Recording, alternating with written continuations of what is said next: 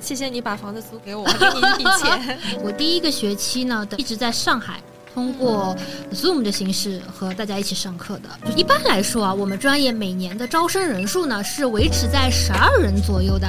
他第一个实习呢，就是会把你派到全日本各地，类似于乡村的，就是那种区域所。比方说，就是会请拖拉亚的 CEO 过来给我们讲课。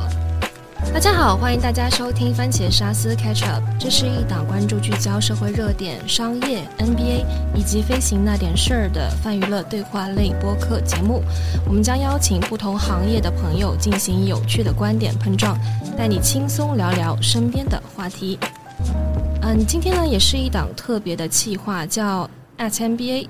在这个栏目下呢，我们会分享一些和 NBA 相关的个人成长和故事。那在开始之前的话，先说一组数据：二零二三年考研报名人数达到四百七十四万人。在考研热度高涨的环境下呢，NBA 的报考热度呢同样也是高居不下的。在当下略显疲态的就业市场和宏观经济环境呢，也让我们这些职场人不敢停下脚步。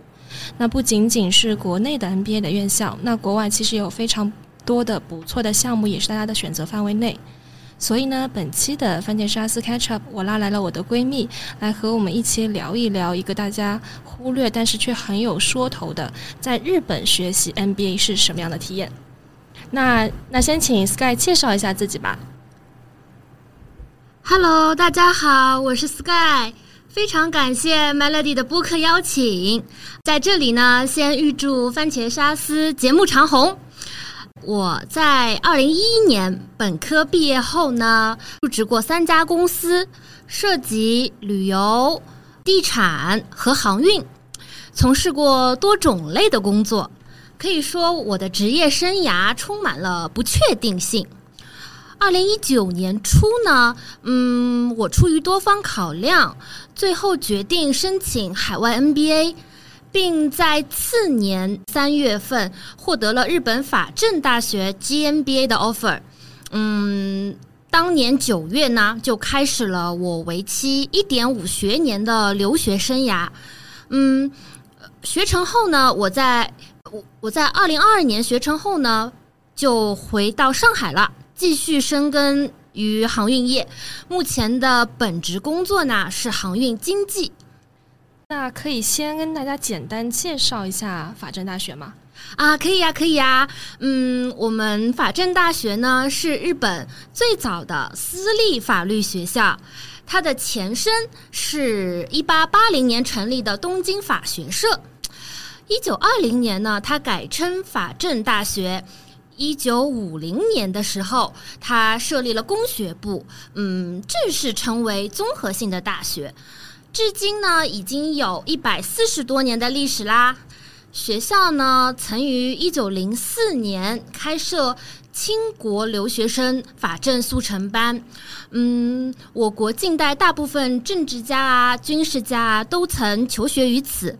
比较著名的校友有孔昭寿、顾清廉，以及历历史记载褒贬不一的汪精卫。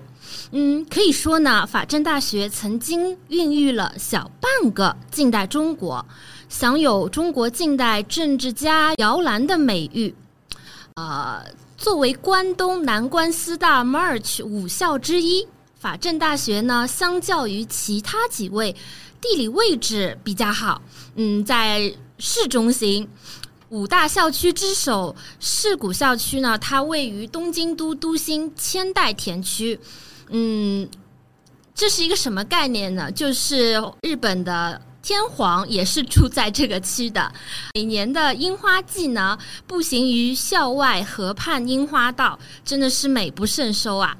嗯，那嗯，那其实我们刚刚前面也说到，说其 NBA 的国外院校有非常多的选择啊。那比如很多人会选择去读一年的这个英国的一个呃。硕士，也会去美国。那当初为什么会去选择在日本去读 MBA 呢？啊，其实，嗯，你也刚刚提到了啊，就是最开始我个人的愿景呢是英国的商学院，嗯，因为我之前呢参加过英国普利茅斯大学为期一个月的暑期留学项目，嗯，这样呢对我呢是对英国大学有一些简单的了解和体验的，嗯，英国硕士或者说 NBA 呢，它有着学制短、学费高的特点。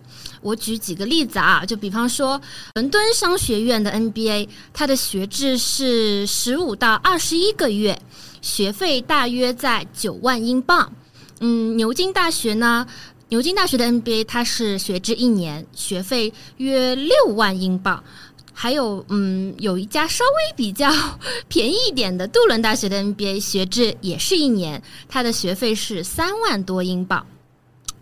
呃，虽然以上三所学校学费跨度大，但是呢，我也有咨询过之前留英的其他同学的经验啊，就是学费啊，加上房租、生活费与其他杂费，差不多还是要准备一个一百万人民币左右的预算的。嗯，这还是超出了我的预算能力范围的啊，所以呢，也没有成型。但是机缘巧合下呢，我与一位在早稻田读书的同学聊到这件事情的时候，他就向我推荐了日本的 G 三零项目。嗯，这呢，G 三零项目呢是日本政府与部分大学推行的全英语授课的联合项目。啊，基于此呢，我同学说，嗯，让我去研究一下改道去日本留学的可行性。嗯，经过一些研究啊，我发现，呃，日本东京都在 QS 全球最佳留学生城市排名中呢，也是名列前茅的。嗯。按照最新的排名，第一名的话，我记得是伦敦，咱们东京都是排在了第七名啊，那还是挺前面的啊，挺超前的。对对对，作为亚洲的城市来说，是挺挺超前的。对，作为经济中心呢，东京都呢，它汇集了全日本最好的教学资源。而且也有很多的工作机会，嗯，加上呢，我之前也多次旅行日本，对其良好的社会治安啊、谦逊有礼的国民啊，有非常好的印象。同时呢，日本距离上海近，气候与这边呢也差不多，交通便利，而且国民健康保险制度完善，对留学生呢还是十分友好的，嗯。了解了这些之后呢，我又参加了几场春季的留学机构的宣导宣导讲座，最终呢决定是在二零一九年的五月份呃改到日本。嗯，所以刚刚听到你讲了这么多，我能感觉到你在选择这个学校的时候，你是做了非常多的资料。哦，对呀，对呀，对呀，很清楚。嗯，对的。然后刚刚其实前面讲到了这个学费的问题嘛，那刚刚说到说一百万的在英国留学一年的学费，那其实。现在英镑应该是一比一比九，一比九九不到，感觉对八点多，对没有仔细看，但是可能对于英国的一些比较顶尖的商学院，在没有奖学金的情况下，可能是生活的比较舒适的话，可能是差不多要到一百多万的。对，这对于普通的家庭来说，这个支出还是要考虑一下的。对。那其实刚刚讲到学费的话，那另外一个嗯，就是想问说，在日本这个 NBA 的项目学费大概是多少？因为其实也有分公立跟私立的区别嘛，所以看能不能去列举一些，给到大家一个参考。啊，是这样子的，就是日本的国公立大学的学费呢，嗯，差距是不大的，基本上一年学费在六十万日元。不过私立大学的 NBA 相对于经营学。研究科啊，商学研究科啊，学费相对高昂。比如我们法政的 GMBA 项目，它一点五学年的学费共计是两百九十五万日元。嗯，我当时去的时候汇率是六点五，所以差不多将近是二十万人民币。这对于在日本的 NBA 项目来说是比较昂贵的了。嗯。明白明白，因为我我自己了解下来，就是日本的，就是学费相对还是，嗯，相比英美国家还是相对有一个比较好的这个呃优惠吧。对对对，而且加上就是，嗯，你在读大学或者是研究院的时候，你是可以申请奖学金的，嗯，就是他就是你自己写一些。根据每个项目奖学金的要求，你写报告，然后寄给他，或者再去做一个面试，怎么样？如果说你真的是一个非常优秀的人，嗯，那最后全部把你学费 cover 住也是有可能的。嗯嗯嗯，对我在这我在这边补充一个点，就是我们刚刚说的 GMBA 的这个全称是 Global 的 MBA 的这个项目。对，嗯。啊，其实我再细化一下，就是我们法政大学它有日语的 NBA，也有英语的 NBA。英语的呢，它为了区分两者，就是它把英语全英语授课的叫做 GMBA，然后日语授课的呢叫做 NBA，然后学制也是不一样的。GMBA 呢是一点五学年三个学期，日语的 NBA 呢是四个学期两年。嗯。那刚刚说到了这个 GMB 的话，它是一个全英语的授课。那么也想了解，在你当时申请跟面试的时候，针对这个 Global 的这个 MBA 是做了哪些的准备？然后需要有哪些哪方面的需要注意的事项？包括对于英语、日语的要求有哪些呢？哦，我当时决定去了之后，其实也准备了大半年，因为我不是一个学生的状态了，我是上班族嘛，嗯。但是总体来说，流程还是比较简单的。我跟大家稍微简单的介绍一下啊，就是我们法政大学 GMBA 的申请材料呢是不繁琐的。如果你有兴趣的话，可以去我们的官网，嗯，它因为有明确公式，写的非常详细，欢迎查阅。嗯，首先呢，我们项目对日语是没有要求的，没有说你要考 N 一啊或者 N 二，或者面试的时候要说日语，没有。啊，除了基本的申请表、本科学位证、本科成绩外，比较重要的材料就是文书和英语成绩证明了。文书呢，是指啊，根据我们学校呃出的题目，申请人呢撰写小作文，一到一般是两到三篇，啊。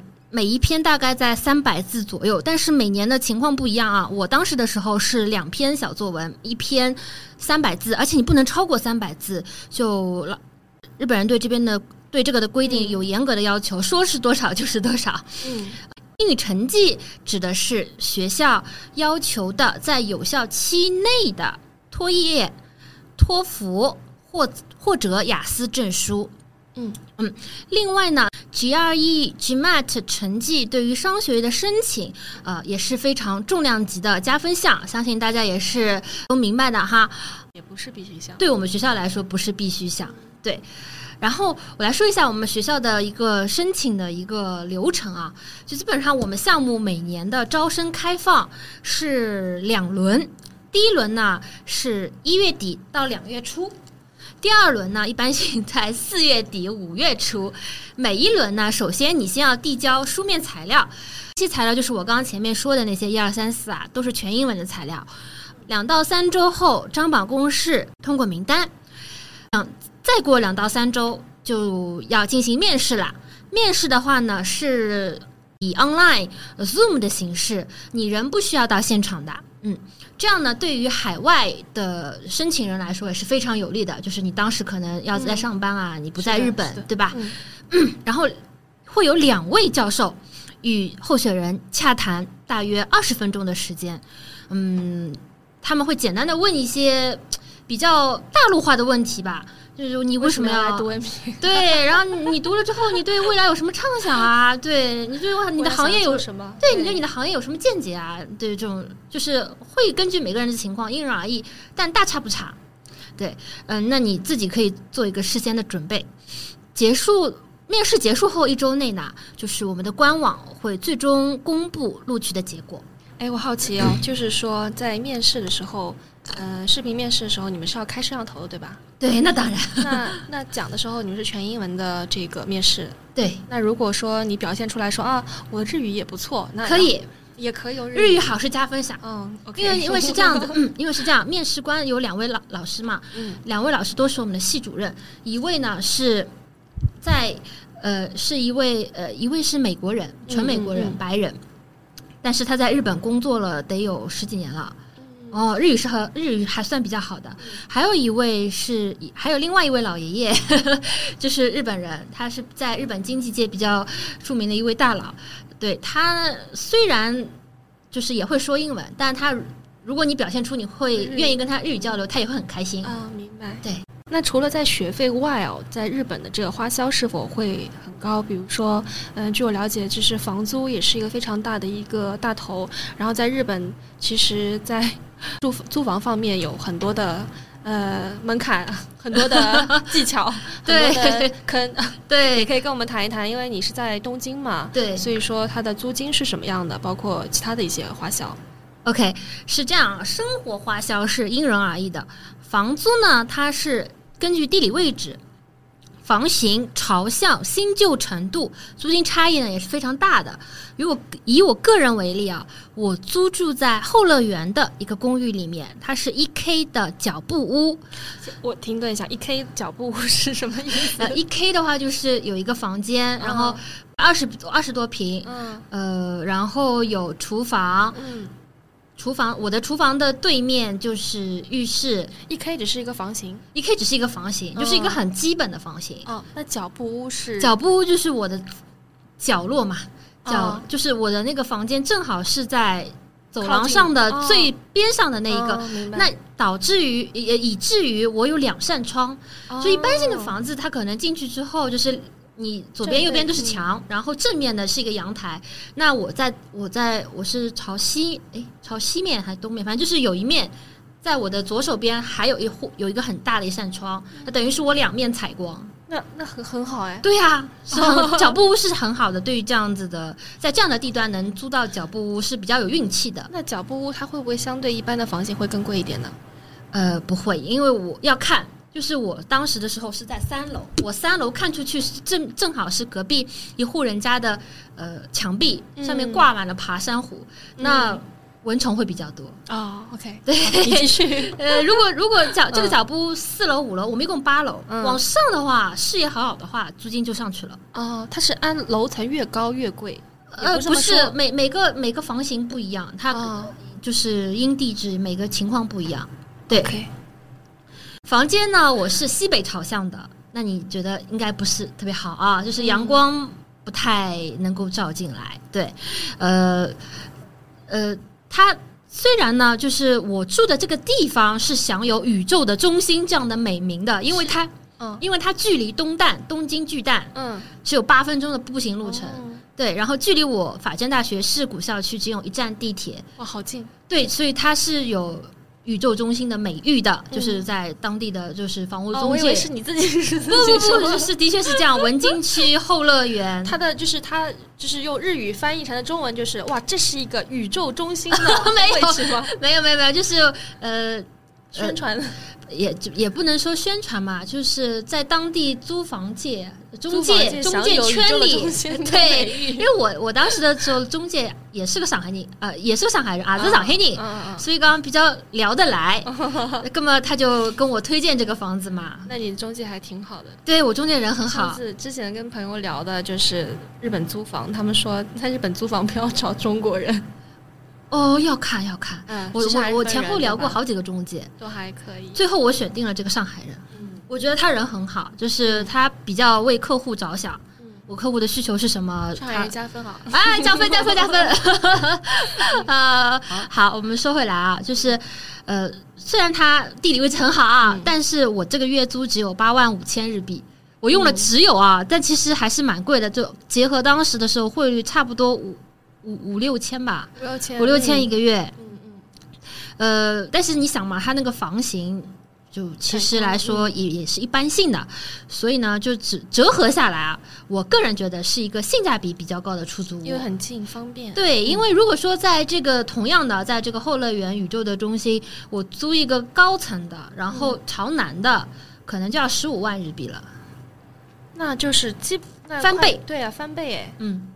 翻倍。差不多一万，就可能我现在二十平嘛，它比我大十平或者再大个二十平，嗯，大一点点就十五万，对，嗯，呃，那就是比如说如果住的远的话，嗯，住得远，对对对，呃，住得远是这样的，就是我有去过我一个学姐家里面，她真的是住的，也出了出了好几圈了啊，就是那个地铁要坐好久好久。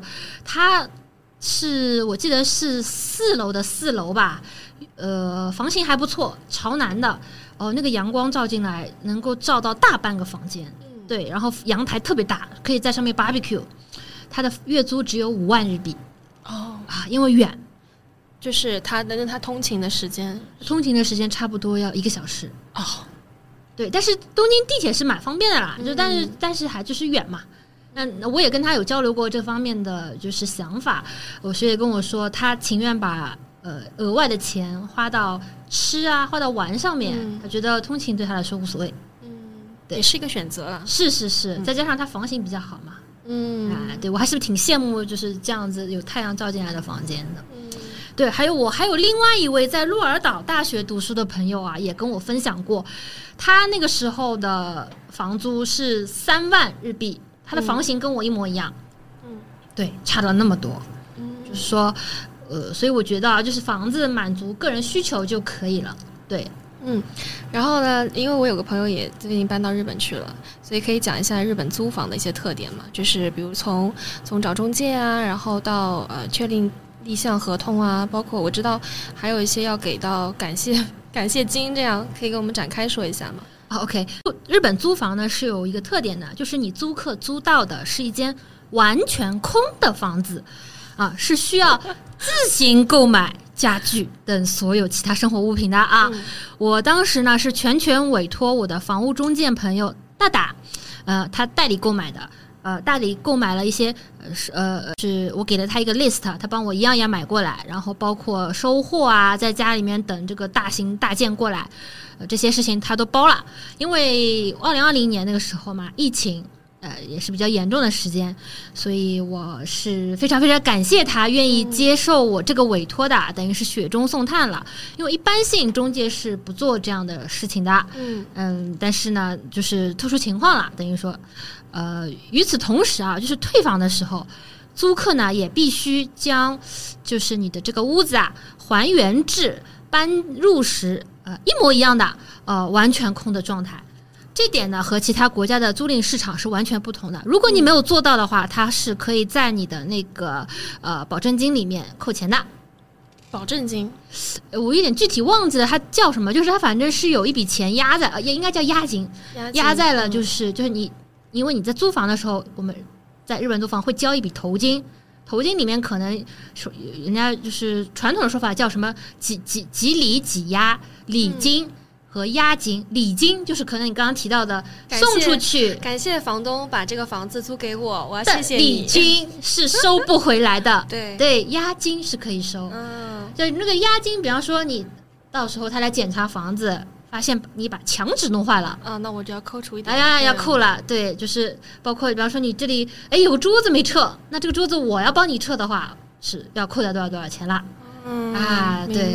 就是这个我也很难以想象，就是谢谢你把房子租给我，我给你一笔钱，就是。请你收下，感谢你。是，但是每个中介他的呃房源是不一样的，有一些是可以做到零里零押，哦，那要看房东的，就是他的每个情况不一样，就包括、包括我们其实有时候听到说，呃，比方说这个 A 房子，他就是不愿意租给中国人，或者不愿意租给嗯。所有的外国人。嗯，那对于他只租给日本人，或者说他租给他知道你是外国人了，因为你在租的时候要填写你所有的申请资料的，嗯。写好你是什么什么地方来的，他知道你这个了，那可能就是价格上啊，或者怎么样，礼金的押金啊，可能就会有点变化，还是要看中介的本事，我觉得。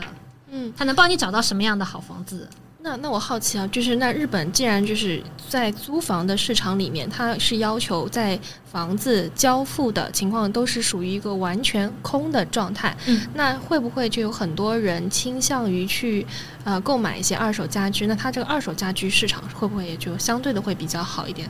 或者甚至有人专门去做二手家居的一个呃这块市场？因为日本的二手市场，它二手家电市场做的非常完善，它有专门的那种网站。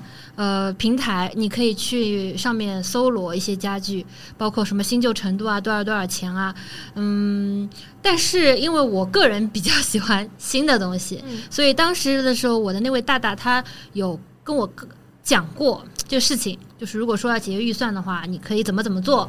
呃，我最后决定还是从那个 Big Camera 上面买全新的，嗯，对，嗯，包括就是如果你最后推。呃，退房的时候，你这些家具不要，你都可以联系这些二手的市场平台的人，帮你拉掉折旧啊，或者怎么样？对，明白明白。那刚刚其实聊到了这个嗯租房的费用，那还有关于生活呃开销方面，可以聊一下。OK，生活开销的话是这样，就是比较大头的几个，或者说比较固定的几个，手机资讯费，呃，WiFi。呃，我选择的是 SoftBank，它这个两个东西的套餐呢是每个月七千多日币。嗯，对，呃，这个是比较固定的。呃，但是我同学有跟我说过，有一些其他的，就是这个叫供应商还是叫运营商？运营商对，其他运营商它的套餐价格会有很大的不一样。就我有一个台湾同学，他嗯，在哪个平台还哪个供应商那边？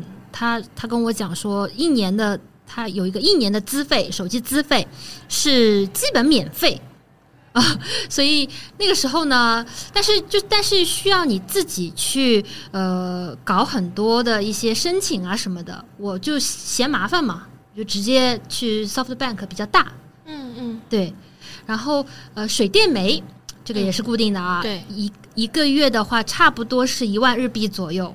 嗯嗯嗯其他的生活开销细节，就是吃的方面啊，或者买东西什么的，就记得没有那么清楚了。现在，但是总体上，我每个月的开销大约是二十万日币上下，二十万日币。就是一万多人民币。哦，OK，对，嗯，那所以就是你整的，就是那一一一年半用下来，所有的这个费用，大概是在，呃，大概是在五十万人民币。五十万人民币，对，但说是一年半哦，其实我有个地方要补充，因为那个时候正好是哦呃疫情嘛，我二零二零年九月呃九十月份入学的，我第一个学期呢，等于说是一直在上海通过 Zoom 的形式和大家一起上课的，就是包括我在日本的同学们，他们也没有去到学校，嗯，所以第一整个学期我等于是没有进日本，我是在二零二一年的一月八号进去的。那所以说，其实对，差不多就是一年花了五十万。嗯嗯，明白。那刚刚讲到说，也是一个 global 的项目嘛。那你们班的就是同学的构成情况是什么样的呢？啊，是这样，我们班呢是小班教学。我们二零二零级算上我呢，有两位上海人。一位扬州人，呃，一位深圳人，三位台湾人，一位美籍华人和一位蒙古国人。呃，一般来说啊，我们专业每年的招生人数呢是维持在十二人左右的。但是因为 疫情嘛，我所以我们班的人数才就是相较于其他届锐减。嗯，因为呃，我的上一届差不多是十三个，我的下一届就是疫情已经恢复有点起色了。也是十二个左右吧，我现在最新的那一届好像有十五个。嗯嗯，所以他他那个招生他有上上限吗？就是比如一个班他最多招多少人？他有吗？据我了解，就是十五人。哦，他就是小班的教学。对他就是小班的。那其实刚刚说到呃，这个小班教学，其实我们嗯，在这个 NBA 的呃学习过程中，嗯，小组。作业还有那种 case study 是是我们认为含金量会比较高的一个一个部分。那关于在日本读 NBA 的时候，他们的课程设置嗯是什么样的呢？OK，嗯，对于其他学校的课程设计呢，我不是很清楚啊。我来说说我们法政大学 GMBA 项目。就首先呢，呃，学校是鼓励我们边上班、创业、打工、实习边学习的。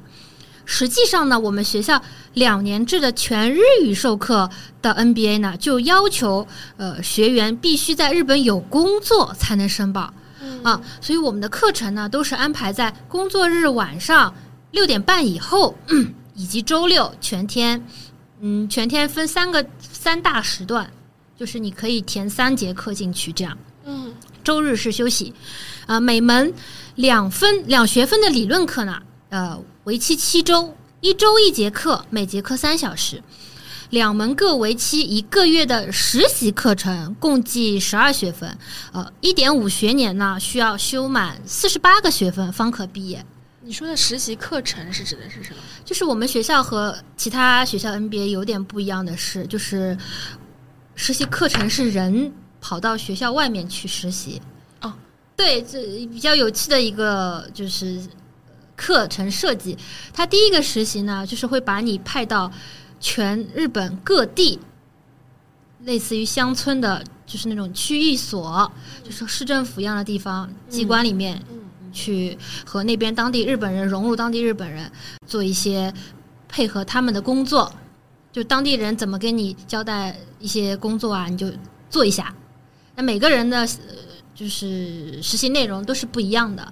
最后一个一一个月后呢，回到本校东京，大家做一个 presentation，就讲一讲你这一个月干了些什么，你和当地的日本区域所的 staff 上是如何开展工作的，啊、你学到了哪些什么东西之类之类的。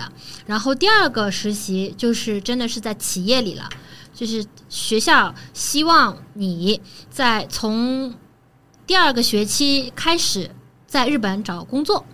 哦，对，就是就是他是帮你投简历还是你自不不不不不，就是你各显神通，你可以找你自己，你可以在你自己的家族企业里工作，你也可以就是自己投呃日本的简历网站，就是投，还有嘛就是你自己日本有亲友，然后你去人家亲友的公司里面上班，从事除了从事中介、房屋中介不允许以外，都都是可以的，为什么房屋中介不允许？因你这个 这好像做了跟你读书内容不相关。不不不，也不能这么说，不是说不相关，就是说，呃，房屋中介分比较大，哦，对他就是比较 flexible 一点的，你也不知道我在做什么。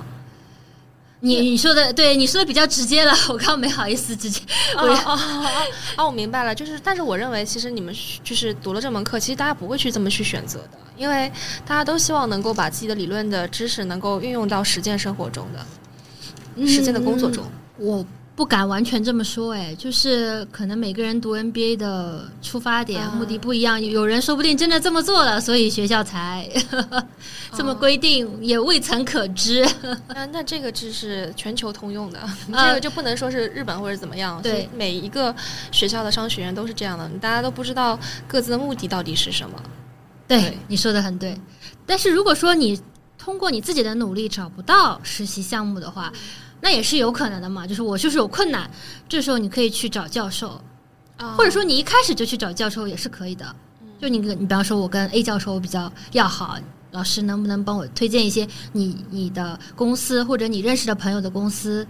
对，就是我有认识的同学，他就是最后通过老师给他安排进了比较不错的日本的企业进行实习，也有的比较优秀的同学呢，他就直接在那个实习公司留下来了，工作了。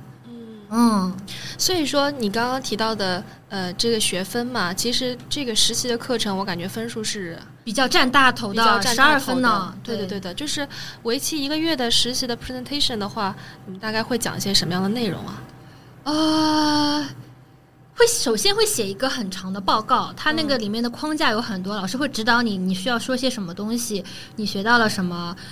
从一个商业的角度来说，对你今后的商业路路路程啊、里程啊有什么样子的帮助啊之类的，嗯，然后老师是建议说，你可以同时用日语和英语进行一个穿插性的，presentation 吗？对，嗯对，因为如果说一般性是举行两个 presentation，第一个呢是给当地的区政府的官员 staff 上进行一个日语的，然后回到学校之后进行一个全英语的。当然，你偶尔说几句日语也是可以的，欢迎，但嗯就是鼓励以英语为主。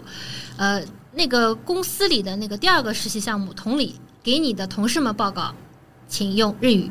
嗯，对，虽然进学校的时候没有对日语有硬性的考核的要求，但是还是你要会日语的。但是这个 大家因为都是毕竟在日语学习呃日日本学习嘛，所以会日语就是一个加分项，这是没有办法的事情。是的，是的，还是要会日语。对，虽然说是一个英语的，而且就是来我们学校，或者说是去日本其他 NBA，都是对日本这个国家或者说东京这个地方抱有感情的，他他他才会选择去那里。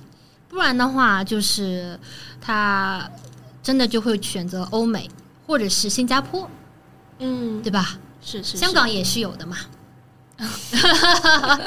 是的，是的。那在学习过程中，有没有一些让让人比较印象深刻的这个课程跟老师？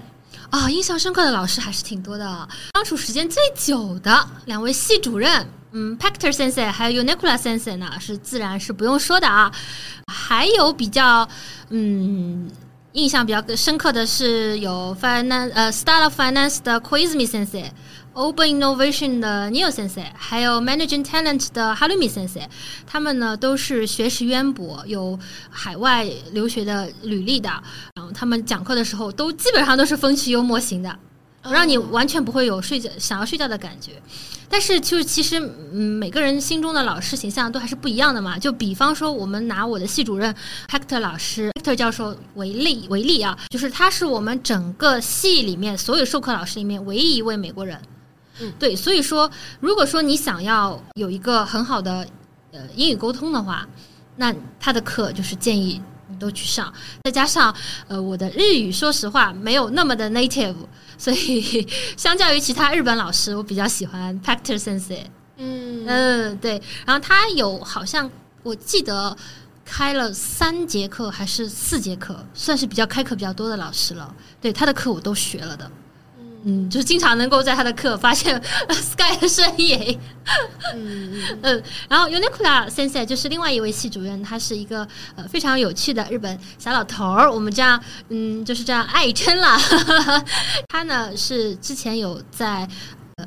他是一桥大学毕业的，可能大家对一桥大学不是特别的了解，就是他是一个比较低调的，但是非常有实力的一个经济型的大学，就是研究经济的大学。在日本是比较有名有地位的啊。他后来呢也去哈佛攻读了一个博士，对，然后他在日本经济界的地位还是蛮高的，我们 Uniqlo Sensei，然后经常上一些电视节目啊，或者是 YouTube 节目什么的。嗯，他平时比较忙，会有很多事情，很多事情呢都是由助教来进行一个帮他打理啊什么的。他上课呢也不是说准备很多讲义，要注重让学生自己去研究。比方说，他今天扔出来一个 topic，说今天我们要研究呃，就是拖拉鸭。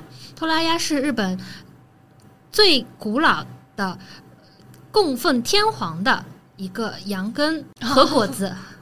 对，就是他天皇在京都的时候，他就是在京都起。就跟随在那里，陪伴在那里，一直进贡东西进去的。然后后来天皇不是搬到东京来了嘛，他等于也从也也举家迁到东京了。他就比方我以托拉亚为例，他比方说就是会请托拉亚的呃当代的 CEO 过来给我们讲课，嗯，就谈一谈他的这个商业是怎么样子运作的，有遇到哪些困难，然后想听听我们学生对呃托拉亚这种未来的一些。呃从学生角度的一些就是规划怎么运作，可以打通哪些市场，这样对。然后，但是请客人来之前，他会要求在场上他课的所有学生，首先进行一个分组随机哦，基本上三到五个人不等，进行呃针对这个话题，我进行一个研究，我怎么样帮他推广。嗯对，他的题目没有定很死的，他基本上就是一个品牌来了，然后就是我大方向就是帮他推广。你有什么点子？你有什么 idea？各种新奇古怪都可以，但是要有数据依撑。嗯，我觉得数据医生，数据是一件非常重要的事情。就很多人会空侃侃而谈，说哎，我要什么方法，什么方法，但背后是没有数字的。对，还有这个数字的东西。数字的话，有时候你放出来，其实也不一定是很准的，但是至少你有一个推导性的过程，让老师知道哦是怎么来怎么来，让人家客人看到你这个整个逻辑链是怎么样的。那即使你这个推导是错误的，人家也可以帮你指出来。所以我们这个老师还是比较，那坤老师还是比较，呃，我觉得，嗯，逻辑上啊都是比较缜密的，对，而且给学生发挥的空间是非常大的。就他其实一年的话，学期基本上也是一到两节课，然后整个一点五学年它是三节课，三三种课程。我的意思是，一共六个学分。那他的授课模式都是这样的，哦，就是定一个 topic，但是他每次请来的都是不一样的人。所以他除了自己来授课，他还会请一些他的一些他认识的各行各业的大佬过来授课。他自己本身有没有一些商业的经历？有，他自己也开公司。对，然后就是像我们比较喜欢刘内奎老师的话呢，就是上完了自己的课，还会去蹭学学姐或者学学妹们的课。就这样的话，我就可以多多认识几个 CEO 啊，或者说是 Director 啊。我参与话题讨论啊，就会觉得很有劲。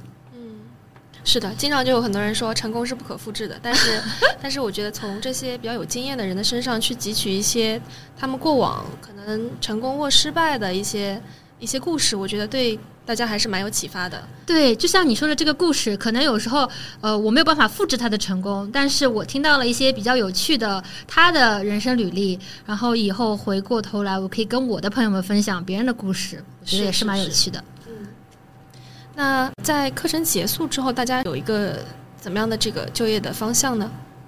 啊，是这样子的，我是班里唯一回国的，我的其他同学们都留在了日本。啊，有的呢在律所上班，有的是加入了银行体系，啊，有的呢是暂时回归家庭，相夫教子了。现在我觉得也非常的幸福。对，这次这次，因为我上次呃。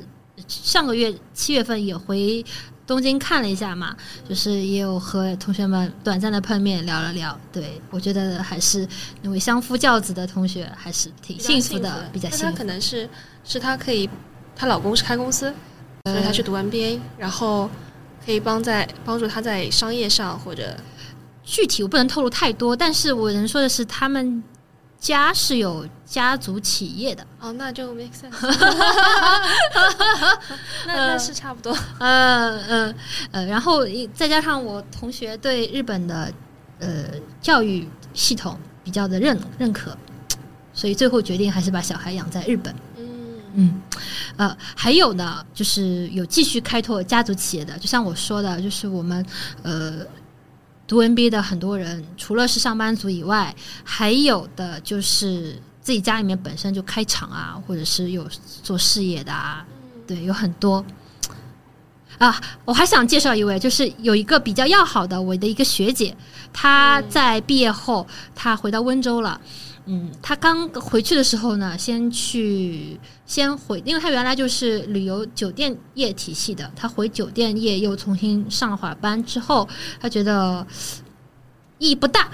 是，我也觉得意义不大，他就读完 MBA 之后又回去了，回温州了。对，呃，他最后下定决心和朋友一起开合伙创业，现在在开一个教育机构，还蛮大的。哦，是日语类的教育机构是吗？呃，有日语有英语，然后他的合伙人是一个非常优秀的日语老师，就是那位日语老师，呃，他也是日本留学回国的，温州嘛，他老乡朋好朋友，比我那位学姐日语要好，呃，对，好，所以因为我想要继续精进一下我的日语，后来我也去找那位老师的，就是他，我就他教下来真的是非常的呃因材施教。会针对你的这个采视教很重要哦，他就是不是不是瞎糊弄，所以这个我觉得算是特级老师了。嗯，开的还是挺成功的，然后现在还在培训新的学员老师，在慢慢的扩大。对，所以温州人真的会做生意，很棒。我是觉得如果能够因材施教的老师是非常棒的。对，就是即使是我觉得，就是因为他我学姐是比较有商业头脑的，但他教人可能教的没有那么系统化。嗯。那另外那位合伙人，对那合伙人呢？他是就是会教人，他懂得怎么教书。那管理上可能，哎，两个人正好碰一块儿了。业务一个是业务精进的，一个是一个是一个是管那个教学质量的，哎，非常好，非常好。嗯，对，就希望他们生意兴隆。我觉得完全没有问题。这个搭档听起来就是，呃，能够把生意越做越好，对对对对，拍档。那那刚刚也谈到你的学姐，那么在你读完这个 MBA 之后呢，你其实呃再回到你刚刚也提到你回国了嘛？那你觉得对你的职业生涯上会带来哪一些变化呢？嗯，首先我说个直观的啊，就是拥有了 NBA 以后，在求职时，猎头啊、面试官、部门领导、老板，他至少不会把你当一个笨蛋。对，就是我们大家彼此能够进行一个非常有效、高效的沟通。嗯嗯，相较于其他人呢，就甲方也可能会更愿意给你工作机会，即使可能你不是很熟悉，但是会愿意给你先尝试一下。哦，其次呢，在工作中，当你的客户知道你获得过 NBA 学位，哇，那即使啊，我是乙方啊，他们就是可能会一定程度上给予了相当大的尊重啦。嗯，遇到事情的时候，能够心平气和的与你进行一个交流，相信大家都很明白，就是一个稳定的情绪在职场中是多么的重要啊。是的，嗯嗯，再者来说，因为我现在正在航运业打拼。我们业界有个俗语啊，叫做“航运人永不下班”，因为船永远是都在开的啦。客户呢，它是分散在全球的各个时区。那么我们从业者呢，是在与时间赛跑的同时呢，也需要和各国的 PIC 呃进行有效的沟通，从而减少时间成本的。那么提前了解各地的习俗啊、工作习惯啊，那就非常有必要了。而这些呢，我也非常的有幸呢，在 GMBA 的学习中呢，得到了一些训练和认知，这很大程度呢，给我现在的工作带来了便利。嗯。我觉得有的时候在读 N 读 MBA 之后，再回到工作中，你看到的东西会更广，你会知道各个的呃每个部门的 function 他们到底在做些什么，以及我在做我自己本职工作的时候，我往哪些方向去做，可能更能 match 工作的呃公司的一个大的方向。对，我觉得这是一个非常大的受益的点。那其实呃，NBA 嗯，在网上其实褒贬不一嘛。那很多人就说：“哎呀，NBA 很水啊！”或者说：“哎，你花那么多钱，花了五十多万，花一百万去读，到底值不值得？”所以我也想听听 Sky 对于这个问题是有什么样的答案。呃，我不知道观众想要听什么样的答案啊。但是作为过来人，我没有办法多做什么评价。我只我只想说，希望每个人花钱无悔啊。嗯，至于 Melody 你说的如何看待网上说 NBA 是很水的一个项目，我认为啊，同一本书每个读者的读后感都千差万别，那更不用说是读一门课，对吧？嗯，我有一位领导曾经跟我说过，NBA 呢是万金油，这一点啊，我还是非常认同的。呃，那么这个万金油怎么用，何时用？啊，用多少？用在哪里？对吧？这也是一个课题啊！相信每个人呢都是有不一样的见解的。我这里呢就不班门弄斧了，好吧？是的，是的，我觉得在这一段经历可以很好的帮助你的，不光是在商业上，然后认知，然后人生。我觉得最重要的是给了你更多的选择的机会。对，同时也认识了各个地方的朋友，嗯，就是之前没有那么多机会认识其他地区的同学啊，或者说商业上的人士。这次出去看了一看，我发现大家都是非常 nice 的，就是在就虽然可能在小组讨论中大家有很多摩擦或者怎么样，但是总体来说，就是我们每个人都呃最后融合的还是比较好的，有可能因为这也是一个小班嘛。就是的，因为我不理，我不知道大班是什么样子。大班大班也也会有很多摩擦的，相信是人的地方就有摩擦，是人的地方会有摩擦。最主要是你能够自己学到自己身上的东，学到自己的身上了，然后能够汲取到一些他人优点，是整个过程到结果都还是不错的。对，就是自己体验和被灌输听说是不一样的。嗯，对。那对于如对于后来想要去日本读 NBA 的朋友们，有什么话想说吗？呃，好去莫回头，祝大家心想事成，早日获得心仪学校的 offer 哟。那这个我再做个结束语吧。啊，谢谢 谢谢 Melody。那我最后也来说一下，就是我对 NBA 的看法吧。那我认为 NBA 呢是一种机会，但并非每个人呢都能读出成绩。那回去读书一定是一个选择，但结果也是因人而异的。NBA 呢只是提供了一个学习提升、资源整合、信息共享的平台。所以在选择读书的时候，一定要清楚自己想要什么，以及如何取长补短。那今天的节目就差不多到这里啦。如果大家对这个系列感兴趣的话，或者想听听哪些方面的故事，也欢迎大家给我们留言建议。嗯你们的建议呢，我们都会认真回复。